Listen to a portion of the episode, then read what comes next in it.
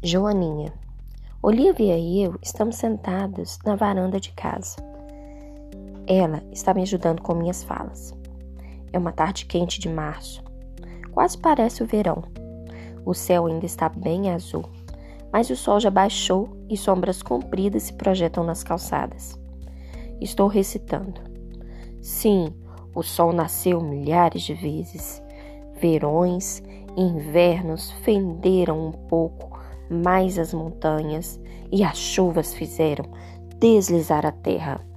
Bebês que antes nem eram nascidos já começaram a formar frases completas.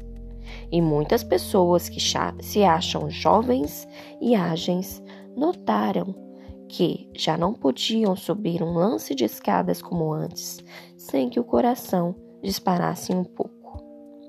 Balanço a cabeça. Não me lembro do resto. Tudo o que pode acontecer em mil dias, lembra Olivia, lendo o roteiro. Isso, isso, falo balançando a cabeça. Suspiro. Estou exausto. Olivia, como vou me lembrar de todas essas falas, droga? Você vai, respondeu ela confiante. Ela estende os braços e fecha as mãos em concha em volta de uma joaninha que apareceu do nada. Está vendo?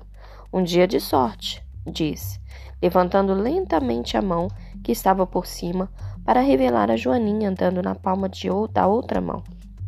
Sorte ou só calor, brinco. Claro que é sorte, diz ela, observando a Joaninha subir pelo pulso. Devia haver algo sobre fazer um pedido a uma Joaninha. O Alg e eu fazíamos isso com vagalumes quando éramos pequenos. Ela fecha a mão em volta da Joaninha de novo. Vamos, faça um pedido. Fecha os olhos. Obedeço. Após um longo momento, volto a abrir os olhos. Fez um pedido?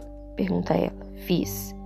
Ela só sorri, abre a mão e a Joaninha, como se entendesse, a deixa. Abre as asas e voa para longe. Você quer, não quer saber o que pedi? Pergunto, dando um beijo nela. Não, responde Olivia, tímida, olhando para o céu, que nesse exato momento está da cor dos seus olhos. Também fiz um pedido, diz, em tom de mistério. Mas há tantas coisas que ela poderia pedir que não tem ideia do que pode ter sido.